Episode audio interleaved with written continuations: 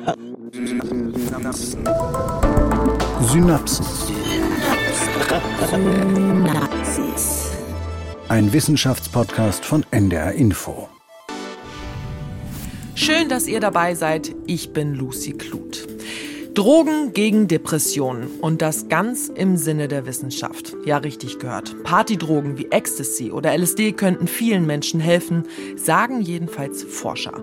Wie läuft so ein LSD-Rausch auf Rezept ab? Und welchen Nutzen soll das denn haben? Warum war die Forschung zu LSD jahrelang verboten? Und was hat das alles mit der Schweiz zu tun? Das und noch viel mehr wird uns heute mein Kollege Michael Kurt beantworten. Hallo Michael. Moin. Grundsätzlich sind Therapien mit Drogen, also psychedelischen Substanzen, sind verboten. Es gibt aber Ausnahmen. Welche sind das, Michael? Also erstmal ganz klar sind sie verboten, weil LSD verboten ist. Und nicht mhm. nur verboten irgendwie, dass ich es auf der Straße kaufen kann, sondern LSD per Rezept gibt's auch nicht. Also man kann nicht zu seinem Onkel Doktor gehen und sagen, ich hätte gern mal LSD oder ein bisschen Psilocybin, sondern das geht eben nur mit Sondergenehmigungen, die man bekommt über ähm, Gesundheitsämter, Forschungseinrichtungen, die dann Gelder zur Verfügung stellen und dann ja richtige klassische Doppelblindstudien mit Placebo auf der anderen Seite machen und dann werden bestimmte Psychotherapeuten, Mediziner bekommen dann diese Erlaubnis, diese Therapien zu machen. In Deutschland gibt es da aber, was LSD betrifft, noch gar nichts. LSD ist eine Droge. Es gibt aber auch die sogenannten Magic Mushrooms. Ja, die das werden auch eingesetzt. Kann man in Deutschland auch finden auf Kuhfladen. Das sind äh, dann der, wie heißt der, der spitzkegelige Kahlkopf, glaube ich. Also in Deutschland gibt es auch Leute, die das sammeln. Auf äh, Kuhfladen? Ganz genau, das sind die. Also ich gebe jetzt keine genaue Beschreibung. Am Ende geht noch jemand los und sucht die.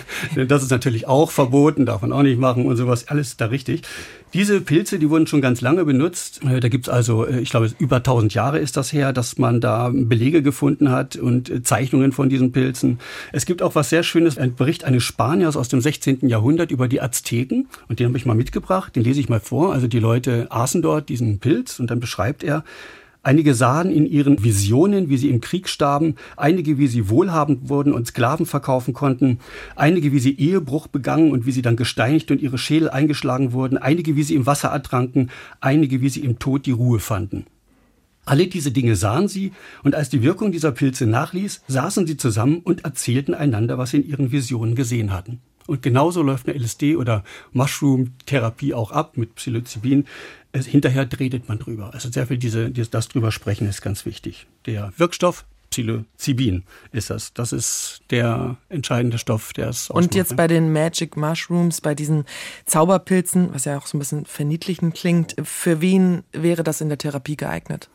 Also eigentlich für die gleiche Gruppe von Leuten, die auch LSD, für die LSD in Frage kämen. Aber Psilocybin hat einen ganz entscheidenden Nachteil. Das dauert ungefähr vier Stunden und bricht dann ganz abrupt ab. Während LSD ganz langsam ausklingt, ist Psilocybin nicht so geeignet, weil das ganz plötzlich ist man wieder im Hier und Jetzt und äh, arbeitet das nicht mehr ab. Aber geeignet ist es für Leute, die Depressionen haben, die Angstzustände haben, nicht geeignet für Leute, die Psychosen haben, weil es manchmal eben auch Psychosen auslösen kann, mhm. nicht in der Therapie, aber so, wenn man es missbraucht. Und äh, ja, es geht eben da um so Ideenfluss, um, dass man wieder zurückgehen kann in seine Kindheit und ganz entspannt mit Problemen umgehen kann, die einen selber betreffen. Für die Leute ist das geeignet. Neben, nebenbei gibt es noch die klassischen Wirkungen wie bei LSD auch, also Farben, sind bunt, besonders bunt. Die Sehschärfe ist besonders hoch. Die Kontraste sind reich. Manche Dinge bewegen sich, die sich eigentlich gar nicht bewegen. Das ist bei der, bei der Therapie völlig unwesentlich. Das wird aber nicht die ganze Therapie dann eingesetzt, oder? Also so eine Therapie verläuft ja manchmal auch über ein, zwei Jahre. Da werde ich ja nicht in jeder Sitzung Pilze bekommen. Nee, man hat sogar bemerkt bei, bei, dieser, bei den Magic Mushrooms, wenn man diesen Wirkstoff gibt, da genügt manchmal ein einziges Mal und es reicht über Monate, dass man diese Sache bearbeiten kann im Rahmen einer Psychoanalyse. Denn also diese ganzen äh, Mittel, egal ob das jetzt Zauberpilze sind, also äh, Psilocybin oder ob das jetzt LSD ist, das ist nur eine Art Katalysator, der die Leute öffnen soll für eine Therapie, weil sie sonst nicht offen waren für eine Therapie. Also also unterstützend, genau. nach vorne gehend. Ja. ja. Manche Drogen holen einen ja runter, andere hingegen putschen einen ja auf, so wie Ecstasy. Deswegen wird das ja auch in Clubs genommen, um die ganze Nacht durchtanzen zu können. Da ist es für mich wirklich schwieriger nachzuvollziehen, warum auch Ecstasy in Therapien angewendet wird. Ich kann ja mal zwei unterschiedliche Sachen vorlesen. Die eine, was mit Ecstasy, also mit MDMA äh, zusammenhängt und das andere, was mit Psilocybin zusammenhängt. Und damit Unterschied klar zu machen. Bei dem Ecstasy hat man ein Experiment gemacht mit Kragen. Ich lese das mal vor. Das sind Kraken. Forscher, Kraken. Das sind Forscher, die hatten jetzt muss ich mal sehen, eine kalifornische Zweipunkt-Kraken genommen. Das sind Kraken, die ein ganz asoziales Verhalten zeigen, überhaupt kein Interesse haben an anderen Kraken und sich zurückziehen, wenn sie einen anderen Kraken sehen. Und dann war es so, dass man hat dann Ecstasy ins Wasser reingetan zu diesen Kraken und die Folge war, dass die sich plötzlich umarmten und sich ganz sympathisch fanden.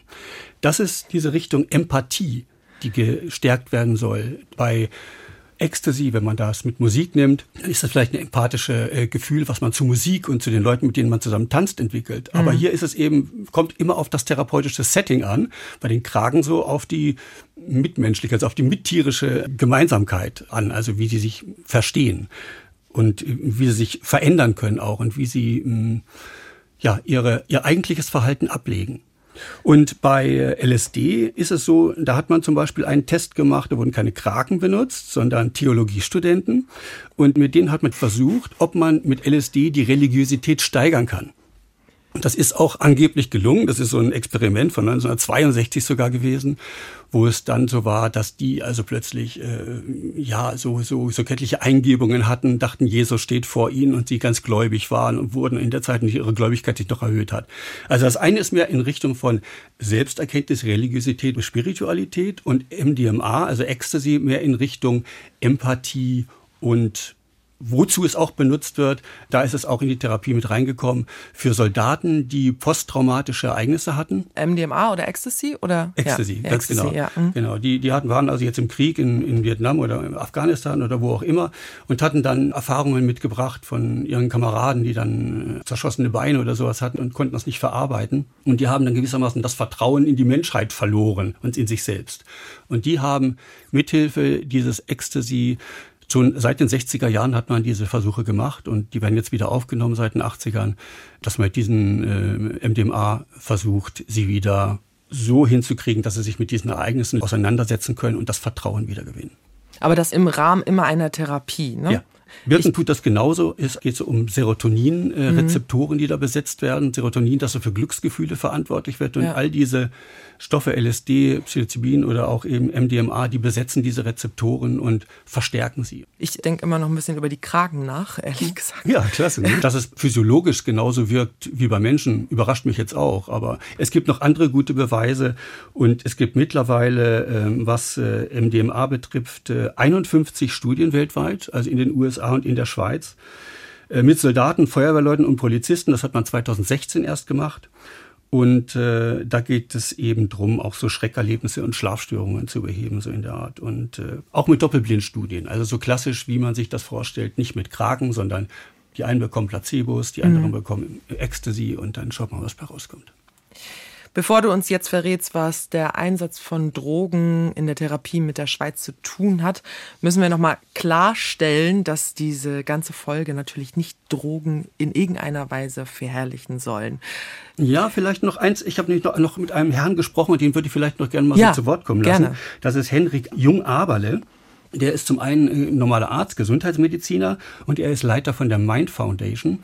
Die hat ihren Sitz in Berlin und äh, die setzt sich dafür ein, dass äh, national und international Therapien mit psychoaktiven Substanzen durchgeführt werden. Und er geht aber mehr auch in die Richtung Selbsterkenntnis, möchte ich sagen. Aber er hat eben auch mit Psilocybin Studien geplant und darüber hat er mir etwas erzählt. Die Mind Foundation arbeitet mit den zwei größten deutschen Psychiatrien zusammen. Das ist das Zentralinstitut für seelische Gesundheit in Mannheim und der Charité Universitätsmedizin. Da gibt es jeweils Teams, die planen 144 Patienten mit behandlungsresistenter Depression zu behandeln.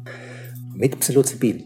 Das ist der übrigens weit besser erforschte Wirkstoff, der auch sehr viel näher an einer Zulassung als Medikament steht als LSD. Ja, Jung Abele hat eben ja darauf hingewiesen, dass in Deutschland solche Studien auch geplant sind mit Psilocybin. Und das ist eben was ganz Besonderes, weil es das auch noch nicht gab.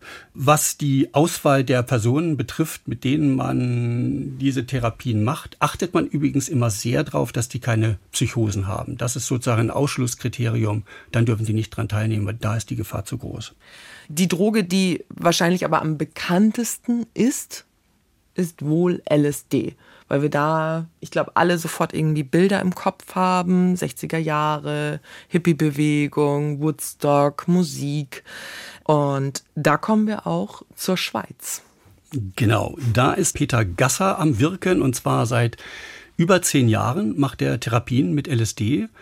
Und anfangs mit Krebspatienten, die unheilbar an Krebs erkrankt waren, um die so entspannter mit ihrer Situation umzugehen, so hat es gesagt.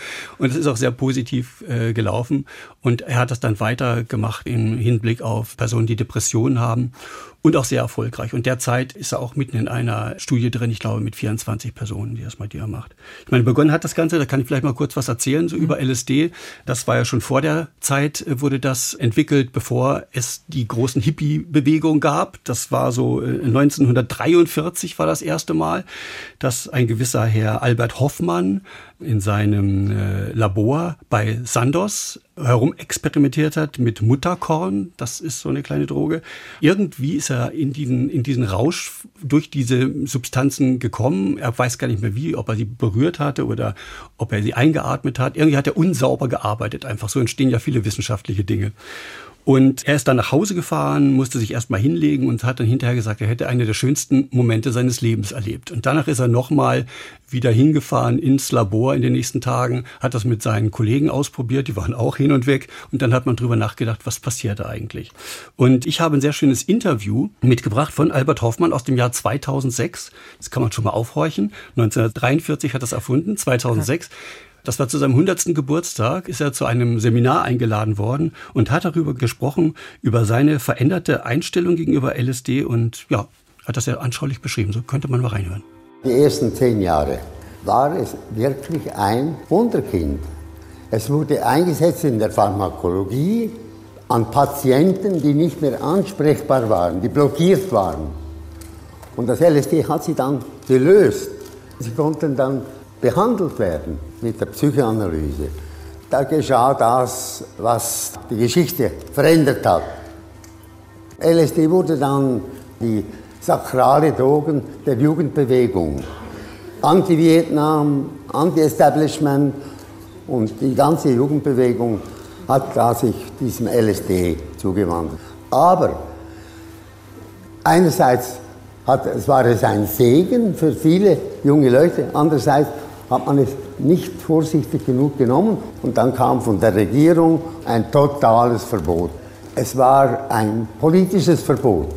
Es war, es, man wollte der Jugendbewegung ihre sakrale Droge wegnehmen. Die Welt hat das mal ja alles nachgemacht, was in Amerika passierte. Überall wurde LSD total verboten. Albert Hoffmann, der Erfinder von LSD, der ungewollte Erfinder. Der ungewollte, aber er hat es dann ja erfunden. erfunden ja. Hat er das bereut? Höchstens vor dem Hintergrund, dass es missbraucht wurde und dass es zu viele Leute zu viel davon genommen haben. Vielleicht, das war nicht gut. Aber was ihn hauptsächlich getrieben hat, er fand, es wäre nicht nötig gewesen, die Forschungen mit LSD gerade im Bereich der Psychoanalyse, die einzusetzen, abzubrechen. Und da glaubt er, dass wirklich die US-Regierung nur darauf reagiert hat, weil damit auch der Anti-Vietnam-Protest unterbunden werden sollte und überhaupt so eine Jugendbewegung in ihren Entstehungen schon gleich wieder verboten werden sollte. Das war der Hintergrund auch weswegen LSD, denke ich. Und das hat ihn auch bewegt. Aber ja, das glaube ich können wir ein bisschen chronologisch. Also 1943 äh, mhm. hat er es gefunden. Die Hippie-Bewegung war ja in den 60er Jahren, also 20 Jahre später.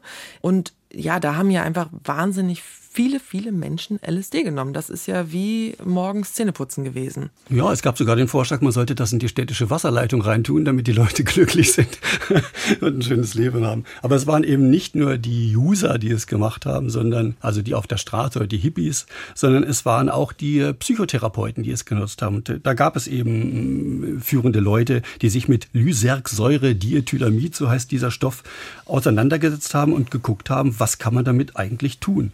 Weil Ihnen ist auch aufgefallen, dass unter dem Einfluss von LSD äh, ja nicht nur optische Phänomene existieren, sondern regelrecht so Synästhesie, was heute, also wenn ich zum Beispiel Farben höre oder Musik sehe, also wo sich die verschiedenen Sinne miteinander verbinden. Und man hat auch festgestellt, dass durch dieses LSD Hirnregionen miteinander kommunizieren, die das normalerweise nicht tun. Da wird also mehr verschaltet im Gehirn, als wir es normalerweise im Alltag tun. Und wie kann man damit umgehen? Was kann man damit machen? machen. Und die anderen haben eben gesagt, ja, das ist zwar vielleicht, ihr benutzt das für irgendwelche äh, Therapien, womit man Leuten helfen kann, aber auf der anderen Seite geht unser Staat zugrunde. Da gibt es immer mehr langhaarige Hippies, die auf den Straßen sind und äh, die jetzt sogar noch gegen, gegen den Krieg sind und die Regierung bekämpfen. Und da gab es immer so ein Hin und Her, ist das nun gut LSD, ist es nun schlecht LSD? Und darum haben die Leute gekämpft. Diesen Kampf, den hat auch äh, nochmal gut beschrieben der Peter Gasser, der Psychotherapeut aus der Nähe von Solothurn, der hat auch dieses Phänomen aus jener Zeit nochmal näher beleuchtet. Gerade LSD am meisten vielleicht von allen diesen Substanzen ist halt total polarisiert. Auf der einen Seite ist es eine Teufelsdroge und man muss die Menschen und die Bevölkerung davor schützen und und äh, Timothy Leary war der gefährlichste Feind der USA laut Präsident Nixon 1972. Und auf der anderen Seite sagen die Leute, das ist ein, ein Sakrament, eine heilige Substanz und damit kann man sozusagen dem lieben Gott beim Schöpfen zuschauen. Ein bisschen davon weg sollte es gehen hin zu einer Behandlung mit Chancen und Schwächen, aber auch mit einem Potenzial. Was ich ganz interessant war, er hat da so äh, Timothy Leary angesprochen in dem Zusammenhang. Das, das ist so der Guru aus dieser ja, Zeit, oder? Da gab es so einige Gurus. Es gab äh, Ken Kesey, das war, der hat einer Flug übers Kuckucksnest geschrieben. Das ist so eine Verfilmung, die gab es mit Jack Nicholson, glaube ich, in der Hauptrolle. Mhm. Ein sehr schöner Film. Das war auch einer der Protagonisten. Dann Ronald Delane, das war ein Psychotherapeut, der hat viel gearbeitet. Timothy Leary, der hat diese Therapien gemacht, auch mit Magic Mushrooms, mit in den Harvard, also der war ja Professor in Harvard. Ganz genau, hat dann aber offen propagiert, es sollte jeder diese Drogen zu sich nehmen, weil man ja, ein anderes, es würde Liebe unter den Menschen geben und die Kriege verhindern. Und äh, dann wurde er natürlich entlassen. So mit solchen Leuten wollte man nichts Als, zu tun haben. Äh, Psychotherapeut beziehungsweise Professor für Psychotherapie. Ja, richtig, ja. richtig. Und dann gab es noch anderes. Dennis Love Groff ist auch so einer. Also wirklich, die haben sich in Anfang der 60er Jahre parallel mit der Hippie-Bewegung sehr viel mit dem Nutzen dieser Substanzen beschäftigt. Und aus dieser Schublade greift man ja auch heute noch und bedient sich da, weil das ja so viel Material war, was die gefunden haben. Das ging ja aber ziemlich weit bei Timothy Leary. Also der hat ja wirklich die Freigabe von LSD ja. gefordert. Also ja. wie am Kiosk, Zeitung. Naja, man darf auch kaufen, nicht vergessen. LSD kaufen. Na gut, aber es war auch frei zu der Zeit. Es wurde, glaube ich, erst, glaube 1966 verboten und vorher war es frei. Man konnte es benutzen. Und nur dann wurde es verboten. Dann hat er gesagt, nee, macht das weiter. Das können wir weiter nutzen für unsere Selbsterkenntnis. Und während dieser Zeit, ich habe auch mal was mitgebracht. Ich zeige dir das mal. Mhm. Mhm.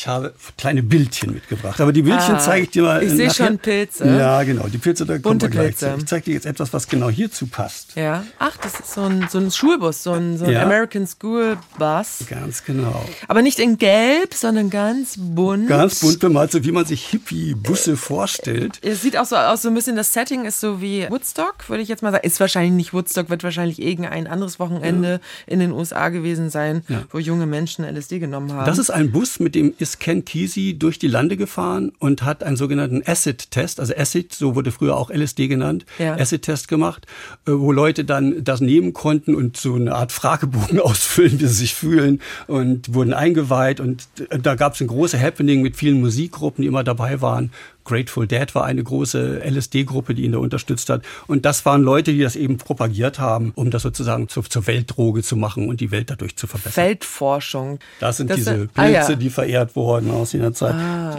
Man kennt auch so diese Plakate vielleicht noch von den Popgruppen damals, von den Doors, von Jimi Hendrix. Alles sehr farbintensiv mit verschlungenen Farben, manchmal so Art optische Täuschung aufgebaut. Das kann man hier an diesem Bild. Ah, das ist aber der schön. Klassiker. Äh, was sind denn das? Sind das ganz viele Kreise so ineinander ja, oder wie kann man das beschreiben? hergestellt hat, weiß Ganz ich jetzt auch bunt. nicht. Ja.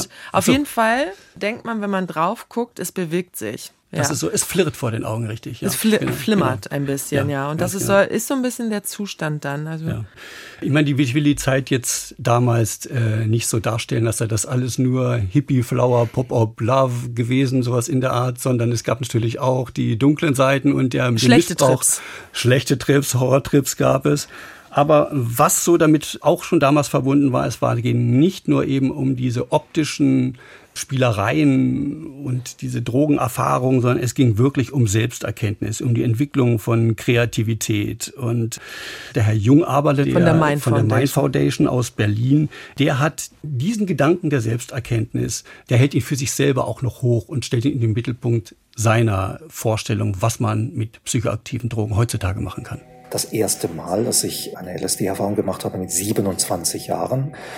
Ich habe den Eindruck gewonnen, dass ich sehr gut in dieser Welt mit all den schwierigen Seiten, die diese Welt hat, auch leben kann, dass ich es akzeptieren kann, dass es die Fähigkeit vermehrt hat, die Welt so zu nehmen, wie sie ist, dass die Menschen nicht mehr so viel kämpfen, für einen Hörer, der, der nicht mit diesen Substanzen vertraut ist, ist vielleicht wichtig zu, zu wissen, dass diese Substanzerfahrung keineswegs auf Lustphänomene reduziert werden kann. Es ist eine hochinteressante geistige Erfahrung, wie mit einer Lupe von persönlichen Geschichten und Erlebnissen, die man sehr gut erinnern kann, über die man später erzählen kann, und die oftmals ein Fragen hinterlassen. Zum Beispiel Fragen über die Natur des eigenen Seins, Fragen über die Werte, die ein Mensch persönlich verfolgt. So war das bei mir. Aber das verstehe ich weder hm, beim Gasser und auch jetzt nicht bei dieser ganzen Thematik. Wie schafft man das? Das, was man in diesen, ich nehme an, das sind ein paar Stunden Rausch. Wie schafft man das, was man dort erlebt? Dann im, im therapeutischen Bereich, also das festzuhalten und damit man das nach diesem Rausch dass man sich daran erinnert, diese Selbsterkenntnis anders mit der Welt umzugehen. Wie schafft man das von dem Augenblick, in dem das passiert ist, in die Zukunft denn mitzunehmen. Ich kann das ja mal im Ablauf einer Therapie schildern, wie das der Gasser, wie das bei dem aussieht, bei den Gasser in, in, in Nähe von Solothurn. Also erstmal nimmt die klassische Dosierung, die man als Hirt nimmt, das ist so 100 bis 200 Mikrogramm sind das, also weniger als ein Staubkorn, das ist eigentlich so gut wie nichts. Aber ist das viel? Weil, weil das ist normal so, wie es jemand auch nimmt, wenn, äh, wenn er jetzt zu Hause sitzt und würde das theoretisch nehmen und würde auch diese Menge nehmen. Es ist so die normale Dosis, wo man auch Halluzinationen bekommt. Und das läuft normalerweise eben in Gruppen ab und läuft über drei Tage jeweils. Ein Tag, in dem sich diese Gruppenmitglieder sich begegnen, voneinander erzählen, so ein Gefühl erzeugen, dass man auch zusammen in einem Raum solche Drogen einnehmen kann. Das kann man vielleicht auch nicht jeden, dass man da so ein Meditationsübungen, Entspannungsübungen vielleicht auch macht. Am zweiten Tag gibt es dann um äh, halb zehn morgens ein Treffen. Dann wird jeder nochmal gefragt, ob er bereit ist, das zu machen. Er kann auch mal zurücktreten davon. Mhm. Vorher wurde natürlich geguckt, äh, gibt es irgendwelche Psychosen, die dagegen sprechen, äh, irgendwelche Ängste. Dann wird das, brauchen die nicht daran teilnehmen, logisch. Dann sind das circa acht bis zwölf Leute, die ähm, die bis zu acht Stunden dann in einem Raum sind. Da sind dann Matten ausgelegt, in der Mitte stehen Blumen, es wird so leichte Musik gespielt und der Therapeut, also der Herr Gasser, der sitzt nur daneben und steht für Fragen zur Verfügung, wenn irgendjemand was erzählen möchte. Ansonsten geht jeder nur in sich rein. Dann geht er vielleicht von Mensch zu Mensch, legt ihm die Hand auf die Brust. Also, das wird nicht getanzt oder so. Man spricht auch nicht miteinander. Jeder horcht in sich hinein. Ja. Und das Ganze dauert eben relativ lange, acht Stunden. Dann wird eben Musik gespielt. Acht Stunden? Ja, acht Stunden. Dann um 16 Uhr erzählen sie die Person so ein bisschen, was sie gespürt haben in der Gruppe. Dann wird gemeinsam gegessen und dann trennt man sich. Und am nächsten Tag, dann laufen diese Gruppengespräche ab und dann sprechen wir, was hast du eigentlich so erlebt? Was für Erinnerungen sind bei dir hochgekommen? Wie kannst du mit diesen Sachen jetzt umgehen? Und die sprechen darüber. Und dann geht man mit diesen Menschen in die Einzeltherapie oder auch Gruppentherapie, wie man möchte, aber in die reine Psychotherapie und greift diese Dinge auf. Und man hat bei, sowohl bei Psilocybin als auch bei LSD eben festgestellt, dass manchmal so die einmalige Gabe reicht, um das war also deine Frage. Ne? Mhm. Man muss nicht ständig unter LSD stehen oder mhm. ständig unter äh, einen Trip einwerfen, sondern man bekommt eine andere Einstellung zu sich selbst. Und Was ja auch immer Ziel, der, ja. das Ziel ist, auch bei Therapien, gerade ja. wenn es um Depressionen geht, dass man seine Einstellung auch zu Themen und Personen ändert. Ja, und er hatte nie das Gefühl, also da gab es auch keine Abhängigkeiten, da war niemand, der auf LSD, er sagte, ich möchte danach nochmal weiter LSD bekommen, sondern mhm. zu dieser Erkenntnis gehört bestimmt auch, ich brauche keine Drogen. ich denke, das ist ganz anders. Es kommt auf dieses Setting an. Ne? Ob ich das mit Musik verbinde, irgendwie, dass ich draußen rumlaufe, mit Leuten tanze, dann will ich mhm. dieses Erlebnis immer haben. Mhm. Aber wenn ich das als einen Türöffner benutze, nutze, womit ich ein anderes Denken bekomme, dann brauche ich diese Droge später auch nicht mehr. Ich denke, das steht doch dahinter. Also es gab noch nie dieses Problem mit Abhängigkeit. Sowieso nicht von Abhängigkeit. LSD gilt als eine nicht abhängig machende Droge. Sowohl physisch als auch psychisch nicht. Also auch von der Europäischen Gesundheitsbehörde oder von der FDA heißt die, glaube ich, in den USA. Ja, FDA. Ja. FDA, ja. genau, ist es als nicht abhängig machende Droge bezeichnet. Okay, da gibt es andere Drogen, auf denen bei denen man auf jeden Fall abhängig werden kann. Aber Und man was, kann zu viel nehmen. Man kann, natürlich, man ne? kann zu, eine Überdosis ist auf jeden Fall möglich. Was passiert aber neurologisch eigentlich? Was passiert im Gehirn? Es gibt eine, eine sehr schöne Neuschnee-Analogie. Neuschnee? Neuschnee-Analogie. Das ist so, man stellt sich den Geist als einen schneebedeckten Hügel vor. Man geht mit den Gedanken wie mit einem Schlitten, fährt man diesen Hügel runter und man fährt immer wieder diesen, diesen Weg runter und diese Spuren des Schlittens, die schleifen sich immer mehr im Schnee ein und man kommt gar nicht mehr aus diesen äh, Schneespuren heraus. Und wenn man LSD nimmt, ist natürlich jetzt nicht so richtig pharmakologisch erklärt. Ne? aber anschaulich. Aber trotzdem, nein, dann kann man aus diesen sich selber angewöhnten Verhaltensmustern heraus und man kann neue Spuren wählen, die einem vielleicht besser tun als diese eine Spur, die einen vielleicht zu Depressionen geführt hat. Im therapeutischen Bereich nennt man das Glaubenssätze, die man mitbekommen hat. Ja, was passiert? Es wird eben diese Serotonin-Rezeptoren, die werden besetzt und äh, es werden so Art Brücken in die Vergangenheit geschlagen können werden, weil man eben solche Erlebnisse wieder hochrufen kann. Und auch da habe ich einen Gesprächsausschnitt mitgebracht von dem Gespräch, das ich mit Peter Gasser geführt habe und er hat von dem therapeutischen Nutzen gesprochen, den diese Therapien für seine Patienten haben. Das Sehen verändert sich, da kennt man ja da diese optischen Phänomene, dass man irgendwie farbige Muster sieht oder, oder dass sich die Pflanzen bewegen. Aber auch das Fühlen, die Gefühle sind verstärkt. Das logisch-rationale Denken, das ist geschwächt zugunsten des mehr assoziativ, kreativ, visionären Denkens. Mit anderen Worten, man kann nicht so gut eine Steuererklärung ausfüllen, aber man kann Zukunftspläne entwickeln, wenn man diese Substanz nimmt. Man macht plötzlich Brücken im Fühlen, im Denken, im Erleben, die therapeutisch erwünscht sind, weil sie einen Bezug machen zwischen Gegenwart und Vergangenheit, zwischen hier und jetzt und damals und früher. Die Assoziation, ich erlebe jetzt etwas und das kommt mir gerade vor wie damals in der Kindheit, dass ich das auch schon und so weiter. Das ist für die Therapie sehr gut einsetzbar oder hilfreich nutzbar. Und ich habe dann noch mit einer Patientin gesprochen, die dann selber von ihren Erlebnissen gesprochen hat und selber mal so von der Therapie erzählt hat, die sie selber bei Herrn Gasser gemacht hat. Das ist gleich die andere Seite, die kann man sozusagen vom Patienten. Mhm. Und äh, da spiele ich jetzt auch gleich mal einen Ausschnitt von ein. Das Ganze läuft sehr ruhig ab, weil es ist ja eine Reise nach innen. Sehr oft liegt man stundenlang eigentlich da und vielleicht weint mal jemand, jemand sagt etwas man versinkt so in sich, dass man eigentlich eben gar nicht mehr wahrnimmt, wo ich liege. Es ist ja ein bisschen wie ein sich auflösen. Und die Wirkung setzt so nach 20 Minuten ein. Und von dort aus, wo ich liege, sehe ich nach draußen zu einem Baum. Und der Baum beginnt plötzlich zu tanzen oder sich zu bewegen. Und dann weiß ich, so jetzt beginnt's. Klingt ganz ich selber nehme jede Zelle in mir wahr. Also ich habe ein ganz anderes Körperbewusstsein. Das verändert sich sehr dann äh, verändert sich so mal die Umwelt und dann ähm, kommt das erste Musikstück und dann kann ich so wie eintauchen. Die einzelnen Töne nehme ich dann sehr farbig wahr, die Musik ist sehr intensiv. Das nehme ich als sehr schön wahr zum Beispiel. Aber im Mittelpunkt eines solchen Tages stehen ja wahrscheinlich nicht die Veränderungen in der Wahrnehmung, sondern die Probleme, wegen der Sie in der Behandlung sind. Inwieweit hilft Ihnen denn LSD dabei? Ich erinnere mich an Dinge, die ich eigentlich nicht mehr so richtig wusste. Und ich kann das durch das LSD auch besser aushalten. Aha. Und wenn ich mal irgendwo hängen bleibe oder wenn etwas sehr schmerzt, dann kann ich rufen oder, oder die Hand heben, dann kommt er zu mir und vielleicht hält er meine Hand oder ich kann eine Frage stellen und dann geht das weiter, dann, dann löst sich der Schmerz irgendwie wieder auf.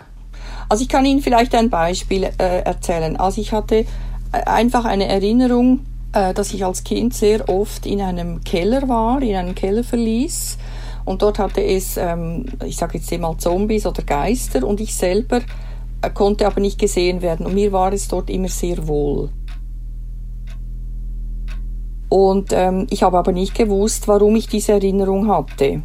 Und ähm, und dann in, im, im, im Laufe der Reisen wurde, hab ich, hatte ich zum Beispiel das Bild, dass ich keine Ohren hatte in diesem Keller, also ich konnte nichts hören. Und mit der Zeit wurde mir klar, dass ich äh, dissoziiert bin in diesem Keller, wenn mein Vater in, in das Schlafzimmer, in mein Zimmer gekommen ist. Also es geht um Missbrauch. Und äh, ich habe dann gelernt zu ähm, akzeptieren, was mir passiert ist, beziehungsweise meiner Schwester. Ich hatte keine Ohren, um nicht zu hören, wenn sie weinte. Das, das habe ich halt alles durch diese Reisen, wurde mir das bewusst dass verdrängte Ereignisse, wie jetzt zum Beispiel der Missbrauch in der Kindheit, wieder ins Bewusstsein gelangen, ist sicherlich wichtig. Aber damit ist die Therapie ja noch nicht abgeschlossen. Wie werden diese Erlebnisse denn weiter verarbeitet? Wichtig ist, dass wir ein ähm, Protokoll schreiben müssen. Also wir müssen versuchen, die Reise schriftlich festzuhalten und das schicken wir an den Therapeuten. Und dann sieht man ja die Themen, die da eigentlich vorgekommen sind. Und die muss man dann natürlich bearbeiten. Und Dinge werden einem bewusst, äh, was unter LSD gut auszuhalten ist, aber man muss das nachher auch ähm, ja, verarbeiten. Und da sind die Gespräche natürlich sehr wichtig mit den Therapeuten. Michael, Patienten, die Psychosen entwickeln können, für die ist diese LSD-Therapie nichts.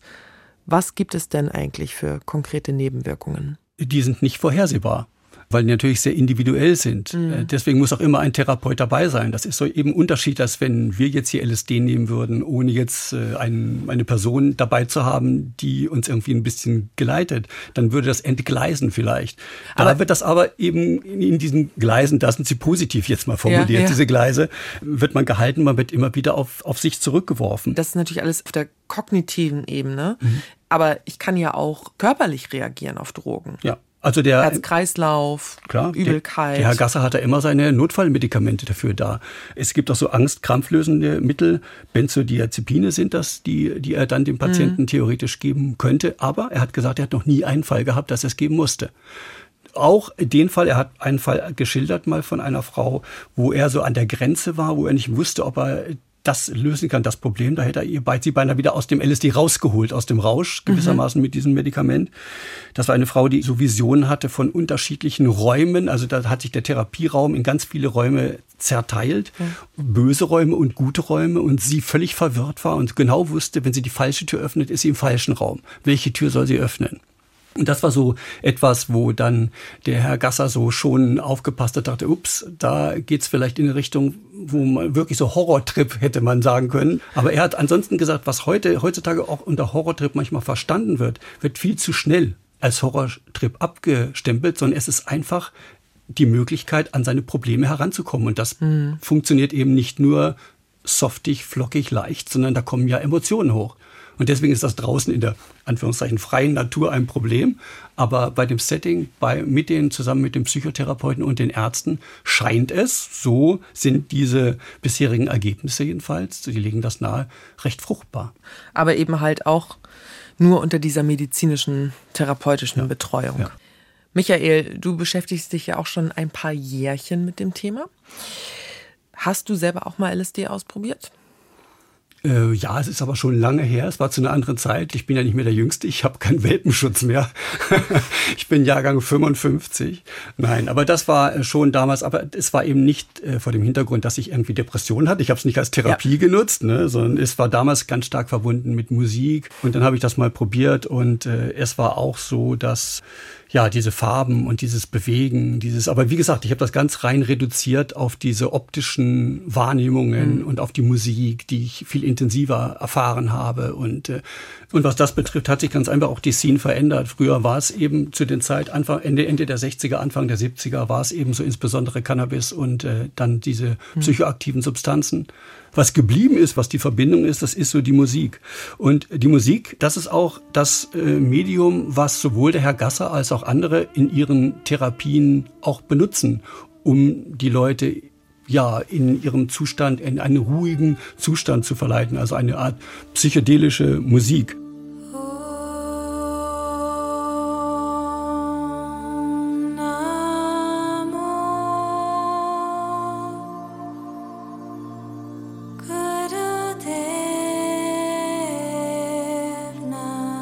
Also was ich jetzt schon sagen kann, ohne LSD, es wirkt. Mhm.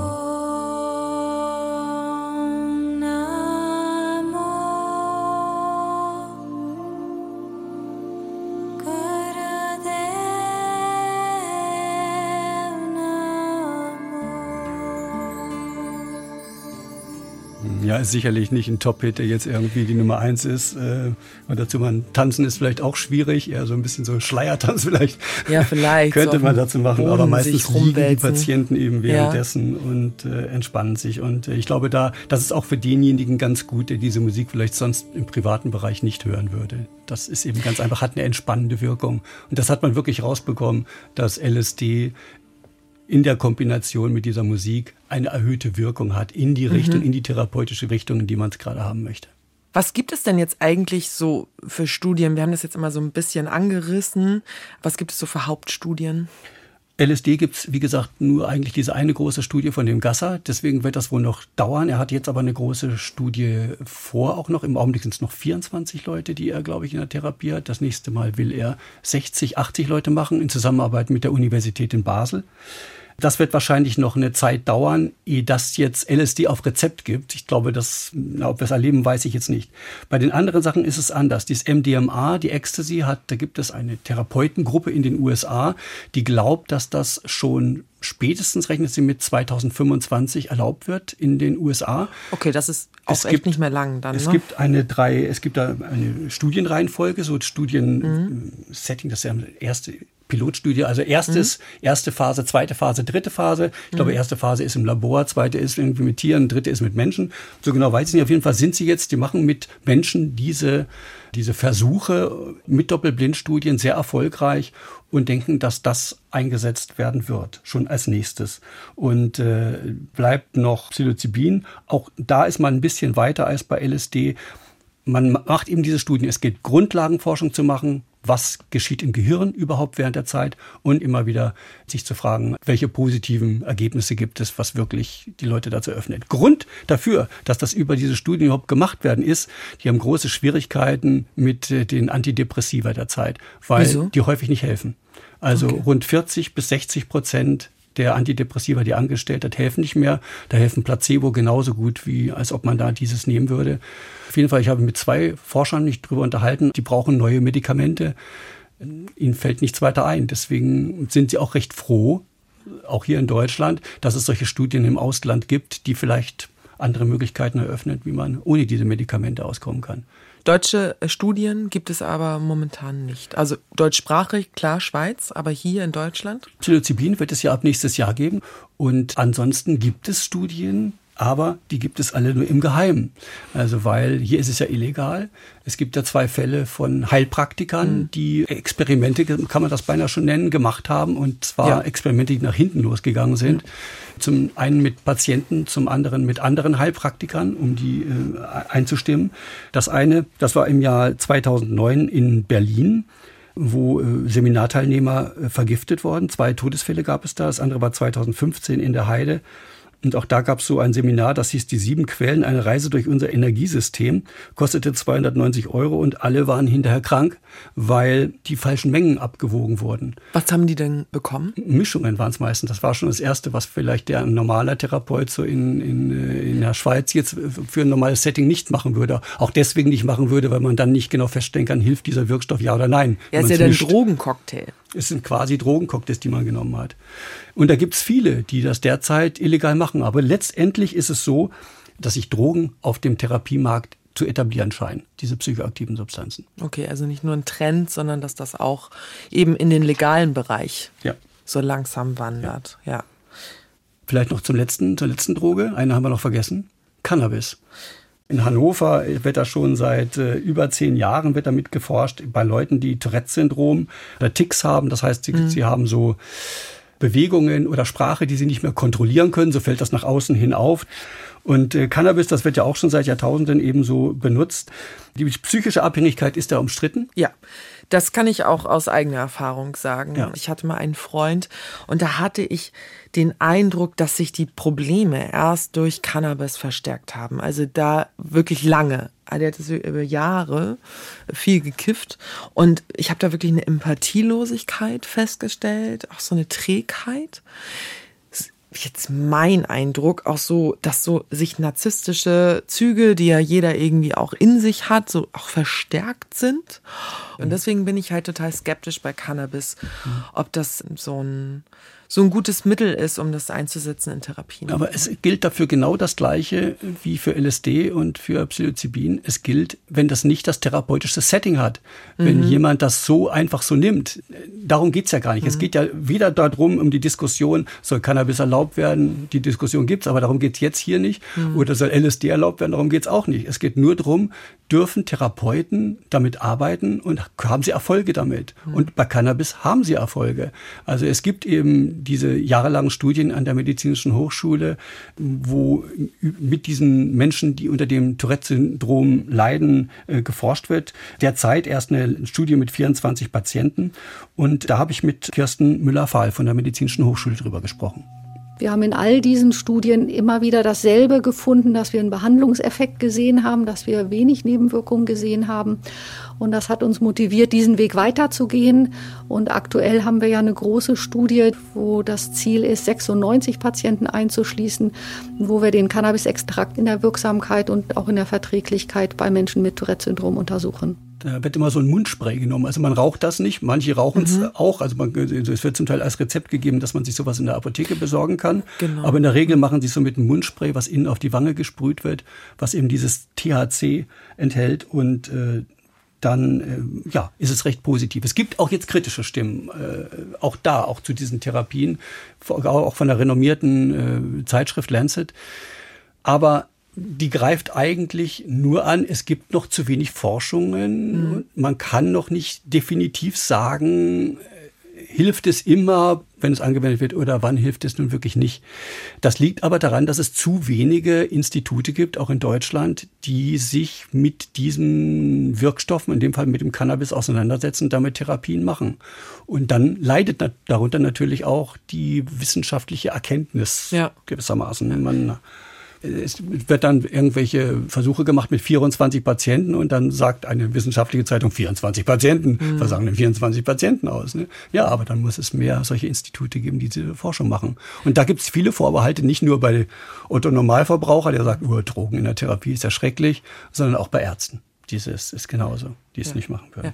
Ja. Ganz kurz, das haben wir, glaube ich, jetzt nicht gesagt. Seit Januar 2017 ja. kann man Cannabis nutzen zum medizinischen Gebrauch ja. in Deutschland. Bei der Unterstützung bei Chemotherapie wird es zum Beispiel verschrieben, bei Epilepsie, zur Appetitsteigerung, bei chronischen Schmerzen und eben bei dem Tourette-Syndrom. Clusterkopfschmerzen hm. bekommt ein Freund von mir ja. wegen Clusterkopfschmerzen. Ja. Das ist aber nicht der Freund, von dem ich gerade gesprochen habe. Der Nur das mal drauf, ja. kurz festzuhalten. Ja, genau. Gutes Beispiel.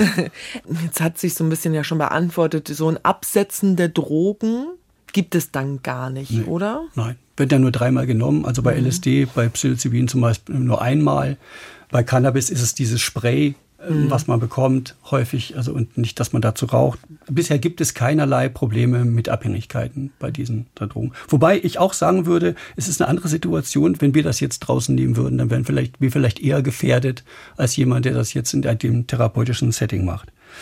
In Deutschland, wie gesagt, derzeit keine Therapien mit psychoaktiven Substanzen, zumindest nicht legal, aber eben illegal. Und mhm. dazu ein O-Ton von Herrn Gasser, wo er mit dem Thema Illegalität sich auseinandersetzt. Diese Substanzen sind sehr verführerisch, auch für Therapeuten, weil sie einem ein wirklich mächtiges Werkzeug geben, um mit Menschen arbeiten zu können. Das würde ich sagen, da ist nicht ganz unproblematisch und können halt Leute anziehen, die fasziniert davon sind, irgendwie eine, eine große, bedeutungsvolle Rolle zu spielen im Leben von Patienten. Also da sehe ich ein Gefährdungspotenzial auf unserer Seite, auf Therapeutenseite. Und die illegale Situation selber schafft eben auch eine Gefährdung, weil Erstens mal, weil es so verboten ist, muss man sehr vertraulich sein damit. Man, muss, man hat immer Angst, muss aufpassen. Es gibt keine gegenseitigen Kontrollen. Die Substanzen, die muss man selber irgendwie äh, beschaffen und abdosieren und so. Da ist ja nicht eben die Apotheke liefert das und dann steht genau drauf, was drin ist. Das war das Problem in Berlin mit diesen Todesfällen. Dieser Therapeut hat einen Kommafehler gemacht beim Einwägen der Substanzen und dann zehnmal zu viel gegeben. Das war dann tödlich. Und das ist schon durch die Illegalität gegeben. Michael, wer finanziert die Studien eigentlich? In der Regel sind es, äh, also es sind doch nicht die Pharmakonzerne in der Schweiz, sondern mhm. es sind private Förderer, die es machen. Aber es wird eben, die Forschungen selber werden begleitet von den Forschungsministerien, von den Gesundheitsministerien, von den Universitäten. In den USA äh, werden Psilocybin-Forschungen von Pharmakonzernen schon ähm, gemacht, weil die kommen immer erst dann, wenn sie eine Aussicht haben, dass es auch Medikamente gibt, die auf den Markt kommen und dass diese Therapie erlaubt wird. Bei LSD ist das eben noch nicht der Fall. Da spendieren die keinen Cent, sondern da müssen, müssen wirklich eben private Förderer ran. Aber da wie bei Ecstasy auch auch da sind ähm, Forschungsgelder von den USA zum Beispiel mit drin. Ah, okay.